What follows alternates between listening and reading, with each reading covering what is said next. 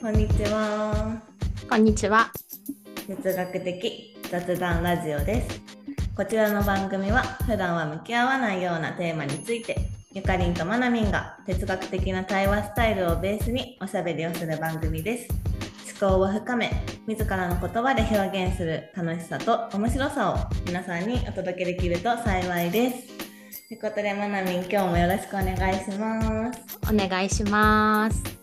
はい、今日は、えっと、失敗会のアフタートーク会なんですけれども、その前に、まなみん、いかがお過ごしですか？そうですね。いかがお過ごしかな？なんか最近あれですね。ゆかりんと私あのすごい頻回に収録をしているので、なんかそんなにね 新しい新しいトピックはないけれども、昨日はですね、私が滞在している島で、なんていうんですか、歩行者天国みたいなのが毎週木曜日にあったので、まあそれに行ってきて。はい、美味しいアイスクリームをね、名物のアイスクリームを食べたりとかしてきたので、昨日はね、割と夏休みっていう感じの一日でしたね。湖で泳いだりとかね、なんかそういったことしてました、私は。いいな、そうそう泳ぐ。そうめっちゃ夏休みでした、私はそう。うん、いいですね。で。そうそうそう。ゆかりんはいかがお過ごしですか？はい、私も、なんか特に変わり映えしてないんですけど、昨日は、私、木曜日を基本的にお休みにしてるんですよ。ああ、一緒一緒一緒。うんうん。そうそれで、あの木曜日だから、あのランニングを長めにする日なんですよね。ああ、そうなんだ。なるほどね。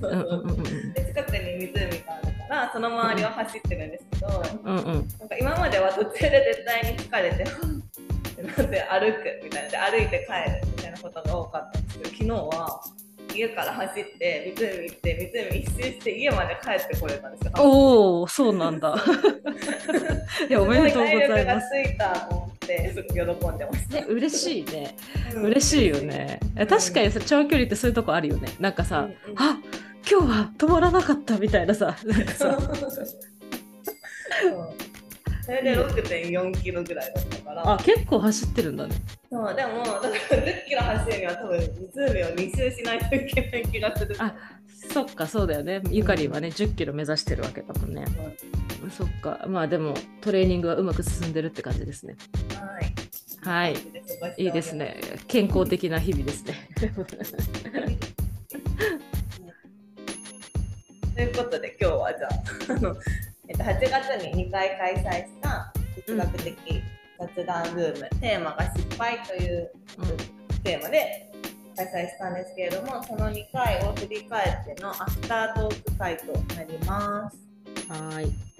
はい、失敗について2回ねあのルームを開いたんですけどうんうんうんうん。何かこう印象に残ってることはありますか？そうですね、まあなんかすごくシンプルに、まあ、共通して出たなと思うのが、一体全体その失敗の基準っていうのは何なのかっていう、まあ、誰が決めるのかとか、どこからが失敗になるのかっていう話が出てたのと、あともう一個は、なんか失敗しても失敗にならない環境とか関係性がどうやらある気がするよねっていう、なんかこの2点はすごい似てたんじゃないかなっていうふうに私は思ったかな。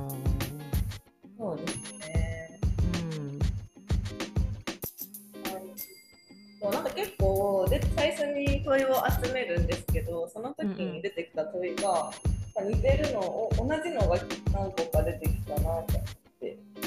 そうだね。何を失うの？失敗をしてとかね、似てたね。うんうん、誰が決めるの？とかあとは失敗は成功のもとなの？っていうああ、そうねそうね。思いつつ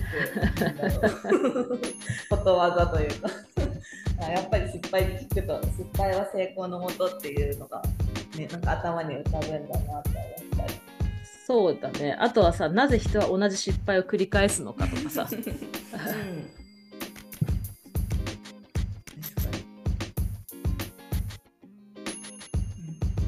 あったかな。そうだね。うんうん。うんうんえゆかりん的にさ、心に残ったのはどこらへん、ねえなんか失敗ってこうなんか自分で思うものだと思ってたんですけど、まあ、それはそうだと思うけどやっぱりこう他者との関係において失敗かどうかが決まるっていう側面もあるよねっていう話が1回目の時に出てて、で2回目もなんか失敗をなんだろうなんかこうしやすいというかリカバーしやすい環境とそうじゃない環境があるんじゃないかっていう話があったりしてあなんかこう他人他者との関係において失敗が決まるっていうことの方が意外と大きいのかもしれないっていうのが、私の中では結構なんだろうハッとしたところでした。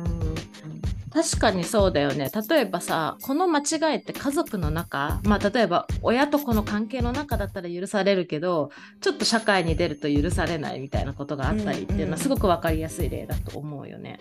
うんうんそのなんだろうな。この失敗の話からさ派生してさなんかこうどうやったらリカバーできるかみたいな話にも、うんうん特に後半はなったなと思ってて。うん。でその失敗のリカバーってもちろん自分でもできる。なんかそれを成長に変えるとかさ、うんあなんか今度はこういう風にならないようにしようとかなんだろうな逆にこういう風な失敗とされる環境だからそこからはそこに身を置かずにちゃんと伸び伸び成長できる場に行こうとかなんかそういう風な自分でリカバーできるところもあればやっぱり周りの影響でリカバーもできるっていうところもあるなっていう話をしてた気がしていて。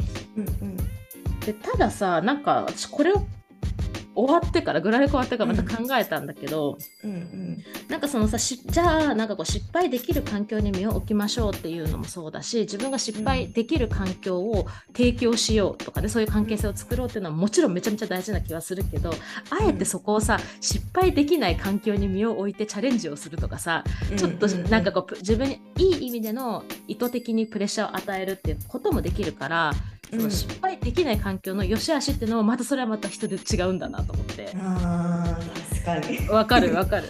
わかりますわかります。なんかさゆかりんたちとさ、うんうん。チャレンチャレンジの話をしたじゃん。哲学したじゃん、うん。うんその時にさそのカンコンフォートゾーンにいるかどうかみたいな話にもすごくつながってくるなと思っていて、うんうんうんなんかそこをねいい感じにこう失敗できる環境と失敗できない環境を自分でコントロールして使い分けることができると最 高なんだろうなって私は思ったよ。うんうん、でもなんか失敗がなんだろう。でしやすい環境の方がチャレンジできる人と失敗できないからこそ本気でなんかチャレンジできる人と、なんかその,、まあ、その内容にもよると思うんですけどうん。なんかこうねそこを自分で今回はどっちの方がなんか自分がなんだろうやりやすいんだろうとかそういうので、なんか身を置く場所を決めるっていうのもいいのかもしれないなって思い。そうだねなんかこれはやっぱりさ自分のメタ認知なんじゃないですか？うーん。なんか例えば仕事のこのことに関しては失敗できる方がいいけどこの分野に関しては失敗できない環境でこうちょっと自分をこう鼓舞していきたいわとかさ。うんうんうん。なんだろう。なんか失敗なんて言うんだろう。失敗できない環境っていうか失敗したくないっていうことですよね。あのしない方がいいというか。そうだねでも、なんだろう。でもだからといって絶対に失敗しちゃいけないっていうことはないと思うから。なんだろう。うんえでもさ難しく。でもさ失敗ありきの時ってない？ああ。やってみるのが大事。そうそうそうそうそうそうもうなんかさ多分失敗するだろうなって分かっててもでももう一発目やりやりたいみたいなことだったりとかさ例えばさなんか自転車に乗る稽古とかさあるじゃん。ああいうのってさもう絶対こけるじゃん。うん。うん 100%, 100失敗前提だけどでもそこを行かないと乗れるようにはならないみたいなとこあるじゃん。なんかそういうなんていうのかな失敗ありきっていう時もあるからね。なんか失敗したくないけどねみたいなさ。それがなんかさ失敗とそのチャレンジのさなんだね関係性が面白いなと思って私はね書きながら聞いていたよ。そうだからなんか恐怖心恐怖心が、まあ、少なからず私たちの中にはあって何かを失おうと思ってんだよね。なんかそれはお金を失うとか物を失うとか信頼とかプライドとかイメージとか何かを失うからなんかこうできないとかなんだろうやりたくないとか、ね、そういう恐怖心とか不安とかが大きくなるんだけどでも経験してやっていくとそれがどんどんちっちゃくなっていくみたいなさ話とかもすごく面白いなと思ったしあとなんか行動しなかったら失敗しないけど成功もしないっていうのがさ いやそれねと思って。いや、そうなんですよね。そうそう。うーんしなかったら失敗しないけど成功もしない。他はゆかりんはどこが心に残りましたか？ね、でもなんか今話してていや なんかやっぱりそもそも失敗って何なんだっていうのがそうだね。また疑問に思うというか。うんうんうんうん、なんかこうなんか自分は失敗だと思ってるけど周りからしたら大したことないこともあるし逆になんか「いやいやあなた失敗してるよ」って なんか気づいてっていうなんか人もいるよねみたいな話があったと思うあしてたねしてたしてたしてた。確かに確かに。なんかそれもすごいなんて言うんだろうな。なんか失敗しちゃったって思うのってやっぱり自分だけどじゃあなんかこうなんかすごいうまくいかなか客観的にこううまくいかなかった時とかにうんうん。全く失敗と私は失敗だとは思いませんみたいななんて言うん。だろうなんかそれはそれでなんかどうなのかなって思ったりしてななんだろう。でもさそれって失敗じゃないんだろうね、そうそうそう失敗じゃない。いやいやこれは明らかに失敗だよねっていう状況を他人を見ていてでしょ？うん。確かにね。でもそれ自分でさ気づいてないとかさうんいや失敗じゃないんじゃない？やっぱりさ本人がじ自覚したりした時にそう思うことな気はするよね。そうですよね。そう。だからなんか多分1回目も2回目も結構この話出てたと思うんですけど。うんうんうんなんだろう。なんか2回目の時かな。例で出てたのがなんか車何回もぶつける人。うんうんうんうんうん。でも運転をやめないみたいな。言ってたそれ そうそうなんか例えばそれってすごいなんかまあ危ないじゃないですか 普通に。人を巻き込むかもしれないし、まあその人自身が怪我をするかもしれないし。うんうんうん。例えば家族だったらなんかえできれば運転やめてくれないって思うと思うんですよね。そんな失敗するんだったら。うんうんうん。でも本人は別になんか失敗だと捉えてなかったとしたらなんだまあやめな気づいてないし失敗だと思ってないから別にやめないとかなんか別に特にこう対策を取らないみたいなことがあると思ってなんかそれちょっと困るなっていう。これはさだから失敗じゃないんだよね。なんかさおお困りごと？なんていうの？なんかなんか違うんじゃない？あ それは周りのお困りごとなんじゃないこ困っ困ったさん困ーったさん、うん困ったさ困ったさんイコール失敗ではないってことですよね多分うーん。そうか。失敗ではないけどそれは失敗とは言わないんだけどお困りごとの。そうそうそう周りから見た。周りから見た。でもなんかそうなるとなんか失敗自分が失敗だと思ってないのに人に迷惑かけることもあるのかなって思ったりして。あーでもさそれがさなんか2回目に出てたあ1回目もちょっと出たかなと思うんだけど失敗すると人間らしさが出るよねみたいな話が出てたと思うんだよね。うなんか結局さこのさ私たちってさこの不完全なんだよ。きっとさこの失敗しちゃうっていうところだったり、うんうんうん。あとはその何回も同じ失敗をするとかさその おこおな困ったさんになっちゃうとかさ。なんかさ実はそこがすごい個性であってなんだろうな。なんか愛おしいところでもあるのかなと思っていて。でなんか参加者のさ一人の人が私すごいドジなんですっていう話をしてて。でもなんかそれって愛くるしいところもあるじゃんね。なんかさ、でなんかそういうあなんかうーんこういう失敗しちゃったけどとかなんか人に迷惑かけちゃったけどっていうのもある意味長期スパンで見るとなんかよよかったねというか、まあ、あの人らしかったよねみたいな話ってよくあると思うんだよね。だからなんかそう思うと失敗もそんなに悪くないというかちょっとだけ愛おしくは感じれるものなのかなとも私は思ったしでなんか失敗したくないのに何て言うのかな失敗したくないなってなんか失敗は成功のもととかなんかこうみち長期的スパンで見るといいものって分かってるのに失敗したくないってずっと言い続ける私たちもまた人間らしいのかなとも思ったりして。なんかそういう生き物なのかなっていう なんか総括になったよ私は。大変と思って。なるほどね。確かに。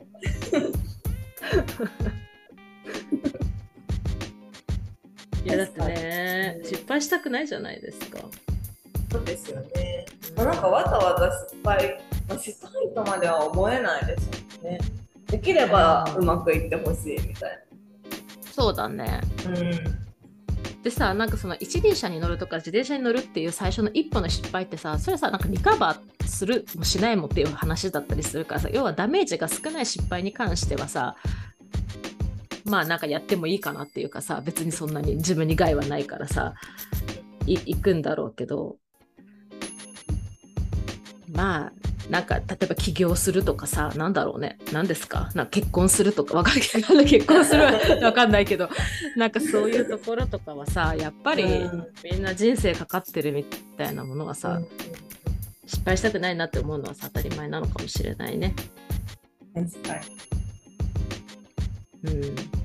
あとなんか、なんか仕事とかで、自分のやった行為が、うん。なんか評価の対象になるときうんうんうん。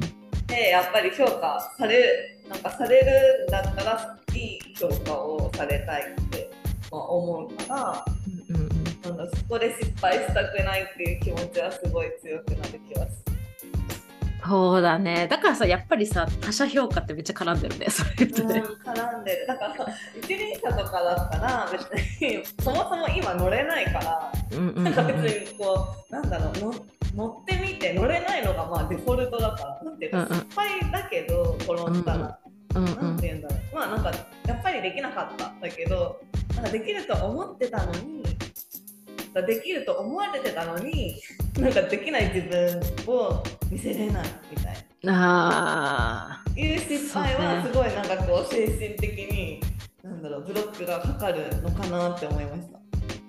ーなるほどね。なんかそれは期待ですかね。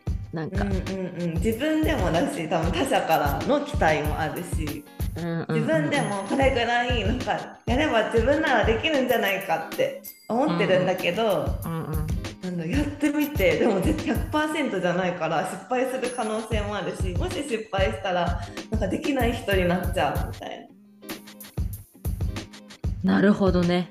確かにね。それはあるけどでも逆に言うとさまあじゃあ社内の評価でうんゆかりんはそれに対して例えばいい評価をしてもらえなかった時にあー失敗したって思うかもしれないのはさ多分自分がそそういう評価をしてもらえるだろうっていう働きをしてたらさそういう風になるけどさ例えば他の一方の他の人はさいや別に自分そんなになんか成果をなんか残してないしみたいなさ感じだったらさ同じ評価っていうさ場面であってもさな。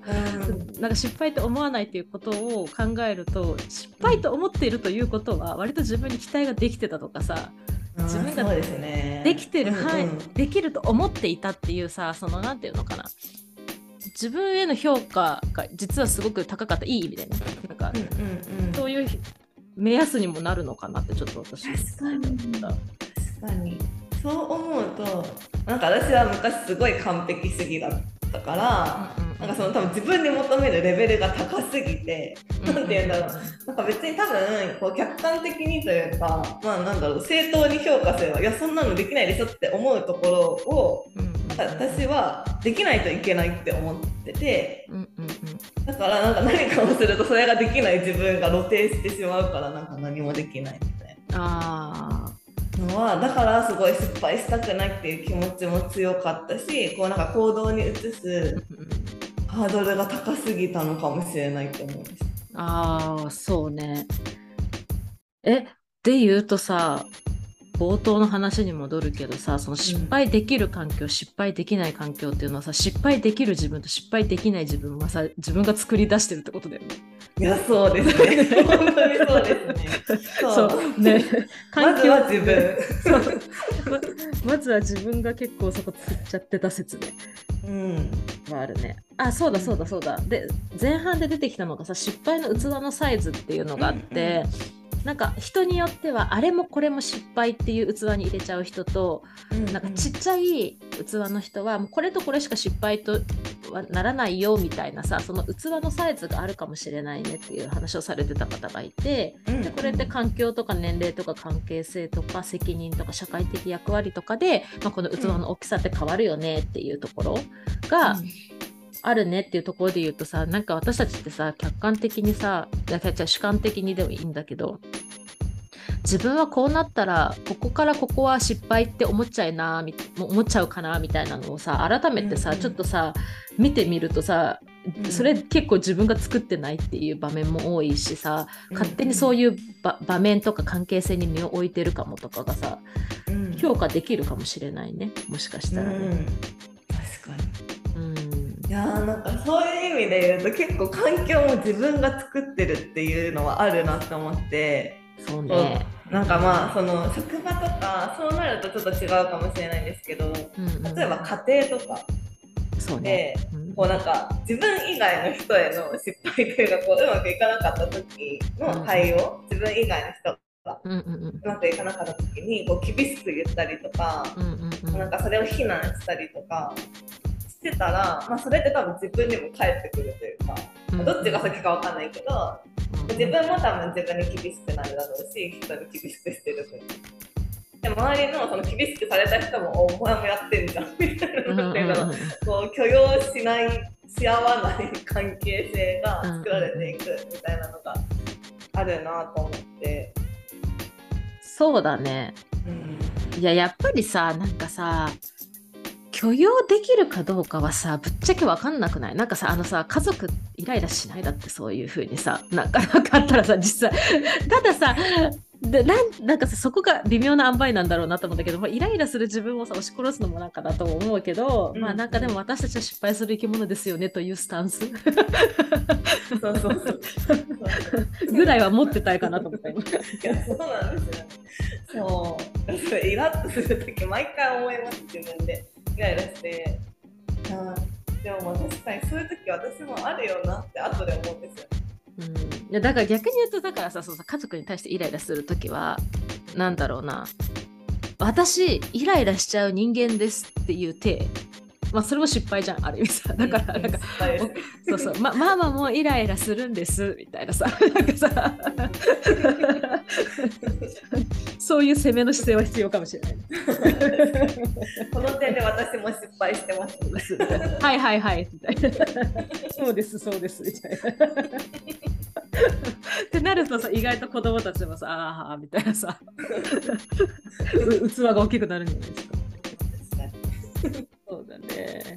まあでもああとあれだねなんかさそうそうそうそう後半出てきたさハプニングアクシデントみたいなものも失敗って言うよねみたいなのも出てきたじゃん。うんうんうん、これも確かにそうだなと思ってなんだろうねうん塩入れすぎただったっけ？塩入れすぎたってやつか。ねなんかパカッてあの蓋が開いちゃって塩の入れ物のあーっていうの私もよくやる。んだけど。そうよくあるんだけどさ。そういうのは失敗があるから、まあ、全ての失敗をねあのゼロにすることはなかなか難しいんじゃないかなっていうのもね思いました。そうですね。失敗したくないから、うん、なんかなんかその自分がやったら失敗するからなんかやらなければ失敗しない。だからやらないでおこうってこう失敗を避けていたとしても こう日常的な動作で、まあ、その塩をぶちまけるとかそういう失敗は、まあなんかもう避けれないですよね。そうだね。って言うとさ子供とかちっちゃい子のさ失敗ってさこっち寄りなんじゃない？なんか、うん、その意図してないからさハプニングみたいななんだっけブロッコリーこぼしたんだったっけゆかり。ちょっと子供がさそうそうそうそうそう。あれはさだからさゆかりの子供的にはさそんなだけど気をつけてたのにっていうよりはさどちらかというとハプニング寄りなんじゃない？アクシデントああそう。壊れてしまった。そうそうそうそう。そうかもしれないですけど。確かに。れちゃったって言われます。だからさそこをさ大人がさ子供たちからして初めてのブロッコリーを落とした事件なわけ だからさそのハプニングアクシデントをさいやいやなんで？みたいなさそのさなんでなんかこう運べると思っていたのに？みたいなスタンスで怒られるとさびっくりしちゃうみたいなさ確かに確かに。いやいやいやみたいなことはあるかもしれないね。確かに。うん。そうですね。まあ、あとはね、面白かったのはあれですね、みんな結構お酒の失敗をしているっていう話がね、後半出ましたね。ね。いや、逆にみんなさ、5人中5人結構さ、お酒の失敗しててさ、なんかさ、いや、みんなお酒の失敗しすぎじゃないとは思ったんだけど、いや、あるある。あるあるなのかな。でもさ、そう、ゆかりが言ってたのが、お酒の失敗は記憶がないからリカバリカバーもできないから気をつけようねっていう話が一番私はなんか教訓としては残ったけどね。これはさ環境できあの失敗できる環境とかそういう話でもなくてさ単純にさもうリカバーできないやつだなと思ってさ いやそうなんですよね。しかも全文で聞くと自分の話だと思えないからいや失敗だと思えないみたいな。そうだよねまさかまさかみたいなさそうかみたいな。記憶がないです。そうですねだからだからこの失敗会のまとめとしてはお酒の失敗は記憶にないことが多いからリカバリーできない可能性が高いだからめっちゃ気をつけようっていうなんか飲みすぎ。それそれ以外はどうにかなる説みたいなさ。記憶さえあれば。記憶さえあればどうにかできるみたいな。いやそうですねそんな感じかな私の心に残確かに。のは、はいあそうですね。うん面白い。面白かった。うんそうあでもなんか失敗間違いミスは同じなのかとかさ、うんうん。なんかその辺もちょっともうちょっとこう喋ってみたかったなとかさあと面白かった質問で言うと、なんかこうイラッとする失敗としない失敗の境目はとかさ なんだろうねみたいなさとこだったりさ、ざまあみろと思う失敗はどんな時とかさ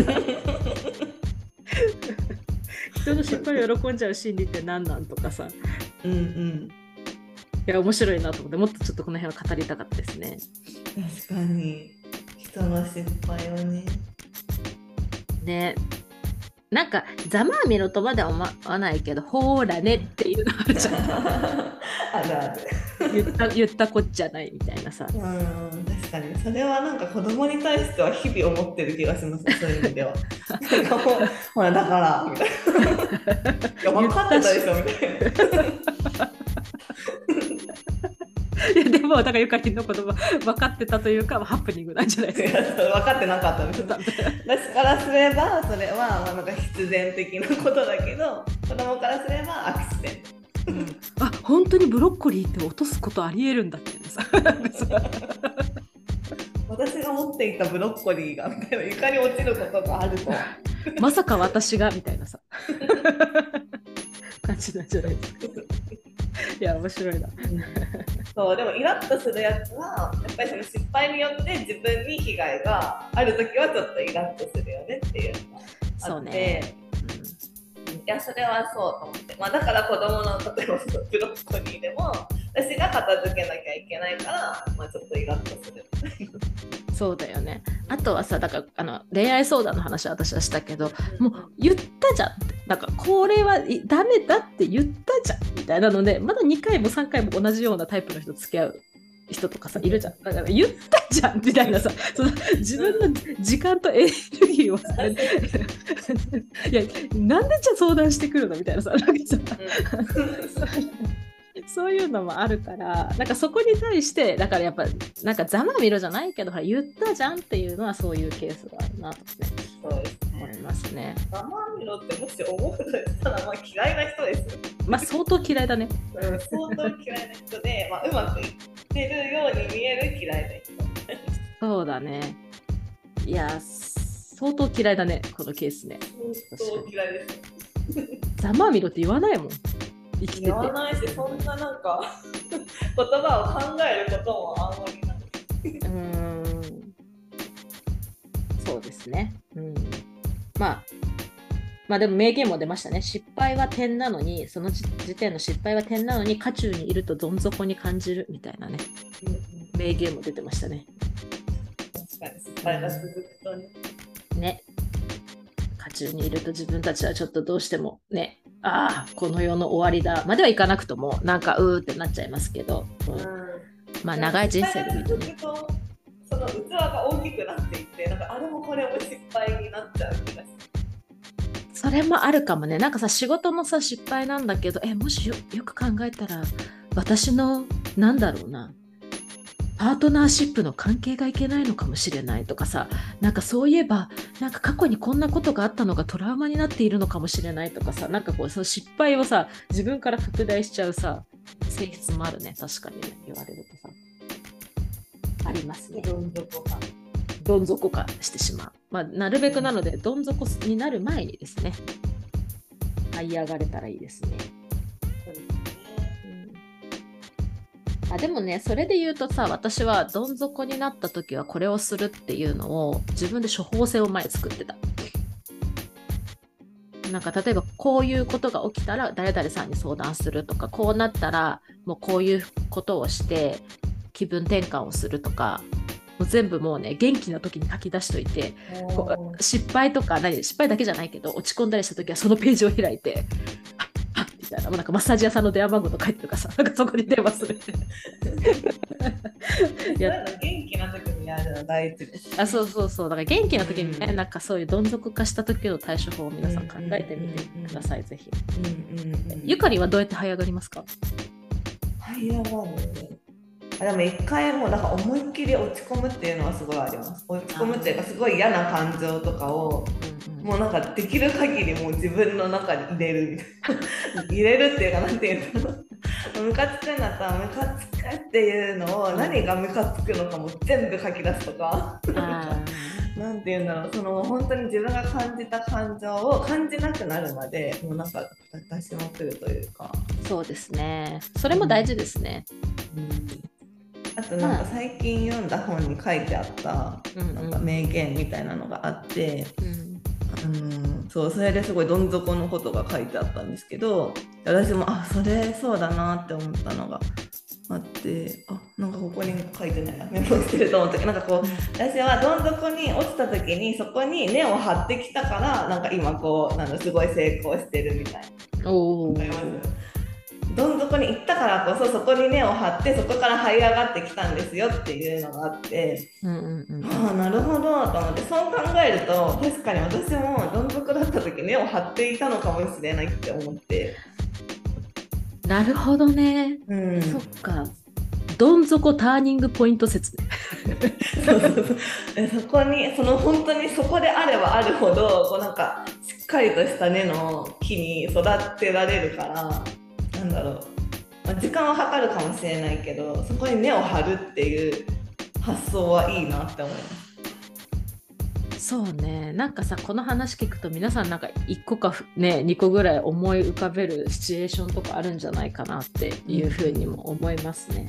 うん確かに私もこうやってフリーランスで働くようになったことってそういったなんかこう自分が悔しい思いをしたとか、うんある意味失敗的な失敗なのか分かんないけど悔しい思いをしたこととかがやっぱりねだいぶ太い長い根になってさはびこってるなって思うからうんうんうんうん。そういうふうにねいい感じで1年後2年後に消化できるとねすごくいいよね本当にねうん。生産的だよね。うんうんうんうんうんうんまあそんな感じですか？今日は。な感じですかね。うん。いやーなんか私はでも全体を通してあれです。なんかこうし、うん、人間らしさなんだなっていうところに気づけたので、失敗は避けて通れないし。うん。失敗するのが人間って思ってた方が自分も気楽ですよ。そうそうそうなんかね母性母性を持って自分にも相手にも。うんうん。うんうん。まあ愛おしいわみたいなまた転んじゃってっていう感じで、そうですね。うん、それぐらいの感じでね、はい、そうするといい気がしました。はい。うん、確かに。あんまり意味付けはせず、ただただ、あミスっちゃった？みたいな、失敗しちゃった？みたいな感じで。うん。行きましょうって感じですね、うん。行きましょう。はい、はい、そんな感じで失敗会のアフタートークでした。じゃあ最後にまなみんからお知らせをお願いします。はい。私たちは哲学的雑談ルームという雑談イベントをオンラインで月4回ほど開催しています。8月のテーマは失敗と信じるでした。えー失敗の回はですね、もう今、あの、アフタートークを収録した通りに終わっているんですけれども、まだ信じるの回が2回残っております。